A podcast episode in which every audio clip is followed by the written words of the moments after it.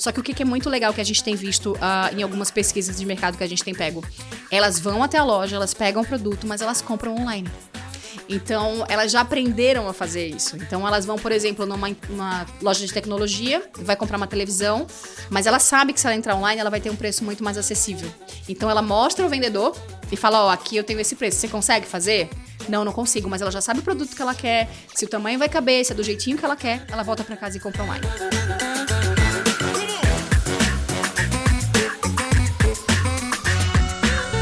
E olha, começando mais uma entrevista aqui, eu estou com a Fernanda Burejo, ela que tem muita experiência em e-commerce, trade marketing, marketing de varejo e distribuição. E aí, Fernanda, tudo bom? Que isso, muito obrigada. Estou muito feliz de estar aqui e agradeço demais o convite. Espero contribuir com vocês aí nesses próximos minutos. Olha, o prazer é meu. Primeiro, agradecer aí você ter aceitado o meu convite e me ajudar aqui a levar um conteúdo relevante para o pessoal que acompanha o canal. É um Agora, falando aqui um pouquinho de e-commerce, né? É, eu queria começar falando sobre Black Friday. Sei que a gente ainda não está na época de Black Friday, né? Uhum. É, mas por que, que o pessoal faz Black Friday? É para queimar estoque? Eu vou te falar que Black Friday pro e-commerce é o quarter mais importante. Ou seja, dos trimestres que a gente trabalha, o último, o último trimestre é o mais importante pro e-commerce, que é o Black Friday. Só que a gente não começa o Black Friday em outubro ou novembro. A gente começa o Black Friday em agosto, setembro, né? Porque a gente tem que preparar todo um portfólio, a gente tem que saber o preço que a gente vai estar tá entrando também é para queimar produto, né? Mas eu acho que é mais do que isso. É, ele, no começo, lá no passado, ele era uma coisa que o pessoal realmente não baixava preço, né?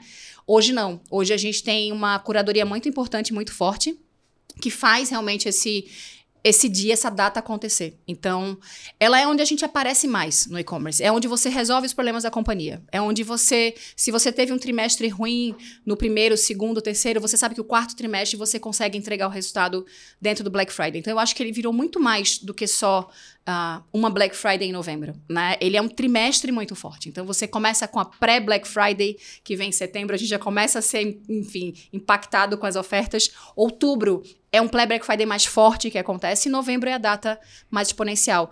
O que, que eu fiz esse ano? Né? A gente teve duas Black Fridays. No ano passado, desculpa. É, porque a gente sabia que ia cair no meio de uma Copa e no meio da eleição. Então a gente antecipou de verdade a Black Friday. Então a gente fez uma Black Friday real em outubro com o nome de pré-Black Friday, onde eu tive os preços de uma Black Friday de novembro. E foi tão boa que a gente repetiu em novembro, óbvio, a data, e eu ainda fui um pouco mais agressiva no custo de novembro. Então, ela é onde a gente resolve os problemas, de certa forma. Ela não é só uma queima. Ela é onde a gente busca o resultado da companhia quando a gente não entrega nos três quartos. Então, eu acho que ela é muito mais do que isso, sabe? Ela virou uma coisa muito importante. Então, a gente costuma surfar onda aí da Black Friday. Ô, ô, Fernanda, e agora esse negócio de Black Fraud, né, que o pessoal fala, né? Então, por exemplo, o pessoal vai lá, aumenta os preços antes do, da época e aí uhum. quando chega diminui, né? Como é que tá essa questão? É, é, tá ainda isso mesmo? Ou não realmente tem desconto? Qual que é a sua visão aí em cima disso? Você sabe que o Reclame Aqui tem sido muito eficiente, né, nessas questões, porque o consumidor ele está muito mais atento nessas questões de Black Friday, de fraude, né, no caso. É, isso não acontece mais tanto. Ainda acontece, de certa forma, as pessoas realmente, a gente tem aí varejistas que não são tão éticos e tão corretos, mas o consumidor está muito mais atento em relação a esse ponto. Então, eu acho que é muito menos hoje. São varejos muito pequenos que fazem isso, porque a gente tem um Reclame Aqui, a gente tem uh, o próprio pessoal de Serasa que está muito forte nessas consultorias. Eles, na realidade, fazem um rastreio dos preços às vezes 60 dias antes, 90 dias antes, eles fazem essa curadoria para que na Black Friday realmente aconteça as ofertas reais. Então, isso está muito mais sério agora. Acho que há uns anos atrás isso acontecia com muito mais frequência. Agora está muito mais sério essa questão de preço. É, é, bom porque eu acho que dá uma segurança maior até para o próprio consumidor, né? Com certeza. Eu acho que por isso que é importante a gente trazer isso, né? Porque às vezes o pessoal já fala, né? Virou estigma, né? Então, ah, Black Friday nada, é tudo Black Fraud, eu vou comprar aí depois e não tô nem aí. Então é Sim. importante você trazer essas informações para dar justamente mais segurança é? pro pessoal. Eu, eu costumo dizer para meus amigos, eles falam, ai Fê, mas será que isso é verdade? Gente, faz o seguinte, dois meses antes, vai tirando o print. Sabe, você quer comprar uma TV que a gente já sabe o que a gente quer. Né? Claro. Né? A Black Friday, eu costumo dizer que ela é uma oportunidade. É aquela pessoa que não é aquela pessoa que quer comprar coisas pequenas, ela quer comprar volume, ela quer comprar coisa grande, né? Então, assim, ela quer uma TV grande, ela quer um celular. Então, assim, já pega, tira um print dois, três meses antes e vai acompanhando o preço, para você saber que de fato na Black Friday ele aconteceu a baixa, né? Eu costumo fazer isso. Então, eu tenho gêmeos, né? Eu tenho dois filhos hoje gêmeos.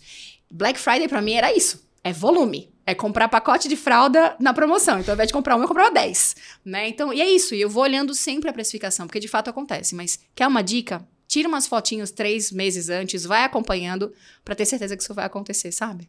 Fantástico. Ô, Fernando, agora você falou que é o seguinte: você é, se prepara antes, né? É, para Black Friday. Então, Sim. não é assim, ah, primeiro de novembro você aperta um botão, tá tudo pronto e aí já saiu as campanhas e tá lindo e maravilhoso, né? Nossa, né? Não, você tem, você tem um preparo, né? É, e eu imagino que esse preparo também aconteça para as datas comemorativas. Sim. Dia das Mães, Natal, Páscoa. Tem isso mesmo? Eu vou te falar que no final do ano, a gente já desenha o calendário do ano seguinte. Então, e pro e-commerce mais ainda, né? Porque a gente tem datas no e-commerce que eles não batem muito com varejo físico. E eu preciso muito da força do varejo físico para fazer acontecer. Então, o que eu geralmente faço é desenhar o meu calendário no final do ano anterior, para que a gente possa ir junto com o físico nas ações. Por exemplo, Black Friday que eu te falei de outubro, eu fui junto com o físico. Eu sentei com o meu diretor comercial, nós alinhamos a ação e a gente foi junto, o que me dá uma força muito maior. A capilaridade que eu consigo pegar de estar em todos os lugares é gigante. Então isso me dá uma segurança de retorno muito maior positivo para acontecer. E eu tenho isso para tudo. Eu tenho isso para um Black Friday, Back to School que acontece em janeiro, de volta às aulas. Eu tenho para o Natal, né? E aí a gente vai Dia das Mães, Dia dos Namorados, Carnaval. Então a gente sempre tenta pegar alguns produtos que eu consiga fazer ligação com as datas que estão acontecendo. E o e-commerce tem muitas datas legais, né? E a gente pega absolutamente tudo. Porque o legal do e-commerce é a velocidade. Então, eu consigo fazer uma ação amanhã e colher o resultado no dia seguinte. Que é diferente do físico. Então, isso me dá uma autonomia muito legal de trabalhar. Ah, dia do consumidor é fortíssimo. A semana do consumidor, hoje, para mim, é tão forte quanto um Black Friday. Então, é uma aposta muito grande que a gente tem. Eu tenho que estar preparada pelo menos três meses antes. Então, eu tenho um calendário geralmente uns três meses antes do início do ano. A gente já tem um calendário pronto. Fernanda, agora é o seguinte: como é que a pandemia mudou, se é que alterou, né? Uh, o comportamento do consumidor e como que o e-commerce acompanhou, ou se não uhum. acompanhou, uhum. né? É, essa mudança eu vou te falar que foi muito bom pra gente, né? Muito bom para mim como profissional também, porque a gente apareceu de fato, mas para o consumidor mais ainda, porque ele entendeu que o e-commerce é real. Tinha muito esse estigma ainda, será que eu vou comprar e não vou receber, né? Será que eu vou comprar e vai demorar 30 dias para chegar na minha casa? Eu acho que a pandemia foi muito boa nesse sentido, né? As pessoas entenderam que existem sim plataformas é, corretas e íntegras que vão, que você vai poder comprar e vai te entregar no prazo correto, dentro do que você solicitou, que você pode comprar hoje e receber amanhã, que você pode comprar hoje e receber em 20 minutos, que é o que está acontecendo num Last Mile, por exemplo, quando a gente fala de um Rappi My Food, se recebe até 10 minutos no turbo, né? Então, assim, a gente tem opções hoje e o consumidor entendeu que isso é real. Ele entendeu que isso é factível e que ele ganha tempo, né? Ele hoje não precisa sair de casa para comprar, ele pode fazer um supermercado inteiro e receber na casa dele com frete de R$19,90. Mas ele não passa ali três horas no mercado comprando as coisas. Então, ele entendeu essas possibilidades e todas as consultorias hoje falam isso, que fica e veio para ficar. Né? A pandemia, na realidade, só deu um push pra gente para explicar, ó, isso é real, e você pode sim usufruir desses benefícios. Então, e é isso que a gente tenta fazer hoje. O que está acontecendo é, algumas vendas realmente estão caindo, em relação ao Last Mile, por exemplo, porque não é nem que está caindo, ele voltou a ser flat né? Porque ele teve aquele boom na pandemia e agora ele voltou a ser flat, mas aí a indústria já estava contando com aquele boom que ele deu lá dois anos atrás. Mas veio para ficar muito, assim, é, tem sido muito procurado, a gente tem crescido muito em relação a todas as plataformas e os varejos que não estavam preparados se prepararam no tempo recorde, né? Então, tipo assim, pessoas que nem tinham plataformas de e-commerce já têm agora em menos de um ano, uma coisa que demoraria muito mais tempo eles correram contra o tempo. Então, veio para ficar e eu fiquei muito feliz com esse boom, porque gera credibilidade que a gente sabia que ia demorar aí dois, três anos para acontecer. Né? Agora, na pandemia, é, não tinha opção, né? Não. Se você quisesse alguma coisa, você ia ter que comprar online ou fazer, no máximo, sei lá, um pedido por WhatsApp, combinar uma entrega, alguma coisa do Sim. tipo, como inclusive algumas lojas de shopping é, fizeram, né? É, só que agora a gente é, voltou, entre aspas, ao normal, né? E o hábito dessas pessoas permaneceu, ou seja, realmente se criou o hábito das pessoas de comprar online, ou as pessoas já, não, agora eu posso sair, agora eu posso voltar lá, né, ou no mercado, uhum. ou vou, lá, vou voltar no shopping, enfim. Como é que tá isso? Como é que você tá vendo isso? Tem pessoas que gostam, Tá, tem pessoas que gostam mesmo de comprar e retirar o produto. Tem pessoas que gostam de pegar no produto. Só que o que é muito legal que a gente tem visto uh, em algumas pesquisas de mercado que a gente tem pego, elas vão até a loja, elas pegam o produto, mas elas compram online. Então, elas já aprenderam a fazer isso. Então, elas vão, por exemplo, numa loja de tecnologia, vai comprar uma televisão, mas ela sabe que se ela entrar online, ela vai ter um preço muito mais acessível. Então, ela mostra o vendedor e fala: Ó, oh, aqui eu tenho esse preço, você consegue fazer? Não, não consigo, mas ela já sabe o produto que ela quer, se o tamanho vai caber, se é do jeitinho que ela quer, ela volta para casa e compra online. Então, assim, a vantagem, a vantagem da gente ter o PDV é muito mais de uma consultoria. E é isso que eu falo para todos os meus clientes, assim, ai, Fê, será que o PDV vai morrer? Não, o PDV não vai morrer. Só que a gente tem que deixar de ter um vendedor para ter um consultor. A gente tem que ter aquela pessoa que vai saber reverter uma compra quando for no PDV. E não só aquele vendedor que você chega, te oferece um produto, ah, não quero, tá bom, tchau, vai embora. Não. Ele tem que saber o que você precisa, como vai te ajudar e também poder chegar no preço que ela vai encontrar online. Porque ela vai encontrar online um preço mais agressivo. Seja de 100 reais, seja de 500 reais de diferença, mas é tentar ter essa flexibilidade de atender e ter uma pessoa ali capaz de reverter uma, uma indecisão do consumidor, né? Então, assim, mas tem pessoas assim. Pra você ter ideia, eu tenho clientes hoje de farma que o principal canal de compra é o WhatsApp. Ele quer comprar no WhatsApp e quer descer a rua da casa dele quer pegar o produto na esquina. Isso ainda acontece muito. Então, eu não posso dar, me dar ao luxo de dizer vou trabalhar só a plataforma online. Não. Eu preciso ter um B2B para distribuição, eu preciso de D2C para o cliente consumidor final, eu preciso ter dentro do meu cliente o WhatsApp, o televendas é fortíssimo. Tem pessoas hoje que ligam televendas até para consultar. Ai, tô querendo comprar. E aí começa a conta da família. Mas são pessoas que têm essa carência, né? E a gente precisa ter todas essas plataformas disponíveis. Então ainda acontece muito da pessoa querer comprar nesses canais. Ô, ô Fernanda, o que, que, você acha que vai acontecer com essa montanha de shoppings aí que a gente tem, né? Porque. Uh, o público nos shoppings, de maneira geral, tem diminuído. Uhum. E um dos desafios do shopping é criar, às vezes, eventos ou atrações para que esse público volte a frequentar os shoppings. Então, vou dar alguns exemplos. Uhum. É, pet friendly, então ah, agora você pode trazer seu pet. Eu, pelo menos, não sei algum shopping que ainda não está aceitando pet né? É, ah, agora a gente tem patinação no gelo, ah, a gente vai ter um show de stand-up que não sei o quê. E eles Sim. vão fazendo esse tipo de coisa. Tem agora também uma a, é, Brasil Game Experience, se eu não me engano, que é o tipo de lan house, e tem vários jogos. Você pode até, inclusive, assistir jogo de futebol Legal. e essas coisas assim. Claro, você tem as praças de alimentações que normalmente estão sempre cheias ali, principalmente em, aos finais de semana. É, e aí você tem um, um outro ponto, eu, te, eu, vou emendar numa outra pergunta, né? Então, uhum. Então, primeiro, o que, que, você acha que vai acontecer com esses shoppings? E aí o outro ponto que você começou a, é, comentou que, olha, vamos olhar mais para o vendedor, em vez de um vendedor, um consultor, Sim. porque muitas vezes a pessoa vai lá só para ver o produto, para tomar uma decisão e aí comprar é, no e-commerce ou na plataforma online. E aí eu vejo que é o seguinte, muitas vezes o vendedor não sabe. E às Sim. vezes o cliente sabe mais do que o vendedor. É verdade. É, então eu vou lembrar, por exemplo, das livrarias que a gente tinha, né? Uh, quando você ia numa livraria, por exemplo, né, pedir dica de algum livro, alguma coisa assim, meu, o vendedor sabia tudo Uhum. dos livros. Ah, esse livro não eu conheço e tal, e já te indicava outros Faz similares é, em cima daquele. Não, mas ó, esse aqui é muito bom, esse aqui é lançamento, não sei o quê. Hoje não tem isso. Morreu isso. Então a pessoa, você pergunta o livro pra pessoa, a pessoa, ah, não sei, senhor, peraí. Qual que é o nome mesmo? Ela digita dentro do, ou do Google, ou da uhum. plataforma do, dentro do computador, para ver se tem disponível da, dentro da, da loja, né? Bom, enfim, o que, que você acha que vai acontecer é, em cima do shopping e como é que fica essa questão relação vendedor-consultor, é, né? Você sabe que eu acabei de chegar de uma feira uh, da NRF, né? Que é a maior feira de varejo do mundo hoje. Ela tinha um foco muito varejo físico e hoje ela foi mais para essa, essa direção online. E eu visitei, visitei muitos pontos de venda. Assim, eu gosto de fazer essa curadoria, eu gosto de fazer essas visitas técnicas para entender o que está acontecendo.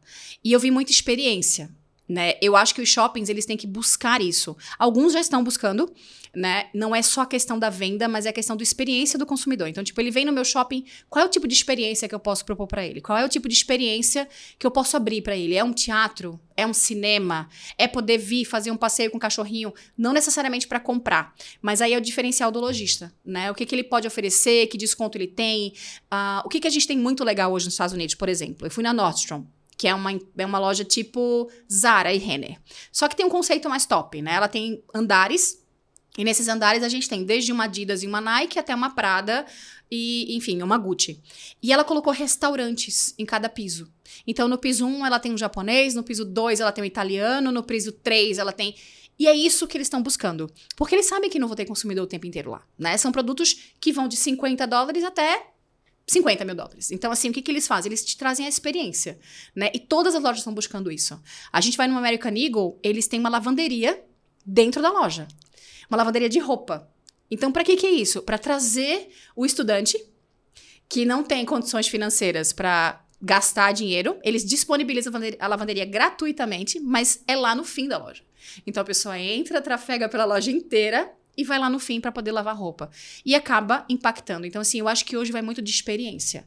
Eu acho que hoje é o que você pode abrir de possibilidade para o seu consumidor. E não só pensar nele como um cliente que vai lá para comprar, porque era assim que a gente pensava, né? Ah, ele tem que entrar e tem que comprar. Não. Que experiência que eu posso propor para ele, sabe? Que experiência eu posso dar para o meu consumidor além de passear com o cachorrinho, né? Agora eu acho que o Bourbon fez isso fez um espaço pet para os clientes vão lá, levam e os cachorrinhos ficam brincando no meio do shopping. Achei muito legal. É experiência, sabe? E o consumidor, o consultor é isso. A pessoa vai lá para ter uma experiência agradável, seja para um restaurante, para um teatro, para o cinema, e vai entrar numa loja por curiosidade. Essa pessoa que está lá, ela tem que estar tá preparada para receber você. Porque às vezes você vai entrar sem nem querer comprar nada. Você vai querer entrar lá porque você achou a vitrine bonita, mas se ele souber te conhecer um pouco, te olhar e te analisar como um consultor de moda, sabe? A gente vai nas lojas nos Estados Unidos, eles já tem tudo pronto, né? Você vai no QR Code lá, você clica e você já faz a experiência tipo de um pó de rosto no aplicativo, né? Então você consegue tirar uma foto sua, ele te mostra com vários tipos de, de blush, de base, é sensacional. Que é a Luri. A loja que eu tô te falando é a Luri, é fantástica. Mas a gente não tem isso aqui em Induge. Então, mas o que, que o meu consultor pode me oferecer? Sabe? Se eu boto, por exemplo, numa loja de beleza, uma pessoa que entenda da minha pele, que já tem um pouco isso, né? Do meu cabelo, o que, é que ele pode me oferecer. E aí acho que é isso que a gente está precisando mais, sabe? É capacitar o nosso profissional. E não entender a capacitação como um custo, como uma despesa, e sim como um investimento. Que eu acho que é isso que falta um pouco dos nossos diretores e do nosso board, sabe? Muito bom. Fernanda, agora é o seguinte, eu sou meio curioso, meio rato de internet, né, vamos Manda dizer bala. assim. E aí, vira e mexe, eu tô pesquisando, pesquisando sobre as coisas e tal. E aí eu vi um termo lá na internet, é, que é o seguinte, voice commerce. Uhum. Eu não sei se você já ouviu falar sobre isso, você deu uma estudada sobre isso também, mas o que, que é isso? Eu fiquei mega curioso. Voice commerce, meu Deus, o que, que é isso? Gente, é só o chatbot. o voice commerce hoje nada mais é do que aquele robozinho que quando você liga, ele conversa com você, que algumas pessoas odeiam na realidade, né? Uh, mas que ele resolve muitas vezes o teu problema. É o nosso chatbot. É o que resolve para você através do telefone, através do WhatsApp. Uh, e ele consegue muitas vezes resolver para você sem que você precise falar com ninguém. Quando a coisa é um pouquinho mais complexa, aí sim você precisa acionar um consultor, alguém que vai te ajudar. Mas quando não, o chatbot ou o voice commerce, ele consegue resolver o seu problema sem você precisar fazer absolutamente nada.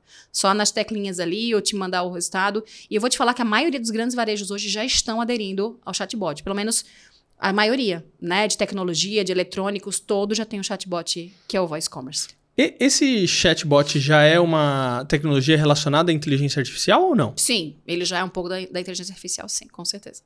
E é muito legal, viu? Eu particularmente gosto muito, me salvo o dia, assim, porque às vezes eu não preciso estar dando satisfação, eu vou só ali. O Fleury, esses dias, eu fiz o exame inteiro pelo chatbot. Na realidade, eu agendei, eu selecionei o lugar que eu queria ir, absolutamente tudo. Não precisei falar com ninguém, não precisei dar meus dados, não foi super rápido, sabe? Já mandei as fotos ali do meu do meu exame, já mandei as fotos da minha carteirinha e foi muito rápida. Então, nem é mais o futuro, né? Já é o nosso presente hoje, né? Não precisa falar com mais ninguém para resolver os problemas. Tem mais alguma coisa assim relacionada à inteligência artificial que a gente pode esperar aí dentro do e-commerce? Ah, eu acho que tudo vem com esse com essa função agora, né? Principalmente quando você vai criar uma plataforma, quando você vai consultar para alguma coisa, quando você vai criar, muitas vezes. Hoje você já consegue criar uma campanha através de um chatbot. Né? Você não precisa necessariamente contratar uma agência, você já consegue ter uma diretriz do que você quer através do chatbot para criar uma campanha hoje. Então, é muito real o que está acontecendo e é muito rápido. E o legal é que ver que o Brasil está muito acompanhando o mercado. A gente chega de fora agora do país, a gente vê que Avatar é uma presença muito forte nos Estados Unidos. E a gente já tem avatar muito fortes aqui. Olha o que a Magalu criou com a Lu, né? A gente tem quantos milhões de seguidores ela já tem hoje? Ela é contratada para eventos, né? Então, assim, essa inteligência artificial, ela tá vindo muito forte, com muita força, né? E tá tomando um espaço muito grande. Então, assim, a questão dos avatares, a questão do próprio chatbot, já é uma realidade muito forte no Brasil, né? É só tomar cuidado aí encontrar o parceiro correto para para estar tá fazendo. Ô, Fernanda, e agora esse re-commerce? Eu também pesquisei, né? E uhum. aí apareceu para mim lá uma coisa de re-commerce. O que, que, é isso de re-commerce? Gente, é tão legal. Re-commerce é uma revenda. Sendo muito prático, assim, na palavra, é, que hoje já existe quando a gente fala de um brechó, por exemplo. Né? O brechó hoje ele é um e-commerce. Só que a gente está trazendo para uma palavra mais bonitinha para o e-commerce. Então ele virou um e-commerce, uh, que nada mais é do que você poder comprar e vender produtos usados dentro do online. Né? E tá muito forte também hoje, tá? Assim, quando você vai para fora do país hoje, a gente tem uma, um brechó que chama The Real Real, que é um dos maiores nos Estados Unidos, que é exatamente um e-commerce. E ele é muito forte no online, muito forte. As pessoas pouco vão até a loja, até por conta dos do cupons de desconto, que você consegue ser muito mais agressivo no online do que no físico. A gente tem lojas no Brasil. Por exemplo, a Mobile hoje, de móveis, ela tem um e-commerce muito forte. Hoje, se você entra na Mobile, você consegue comprar tanto produtos novos, como produtos usados de alguém que foi lá através de um marketplace, postou os produtos e está vendendo. Então, e-commerce hoje é nada mais do que isso. É um brechó, né? Na realidade, é um, uma revenda dentro dos varejos. E isso está acontecendo muito até em loja de roupa, tá? Eles estão eles não estão comprando a sua, mas eles estão refazendo a sua forma. Eles estão personalizando seus produtos, fazendo com que seu jeans antigo vire um jeans novo, né? Com uma foto, com uma imagem, com tag. Então, isso está muito, muito presente hoje.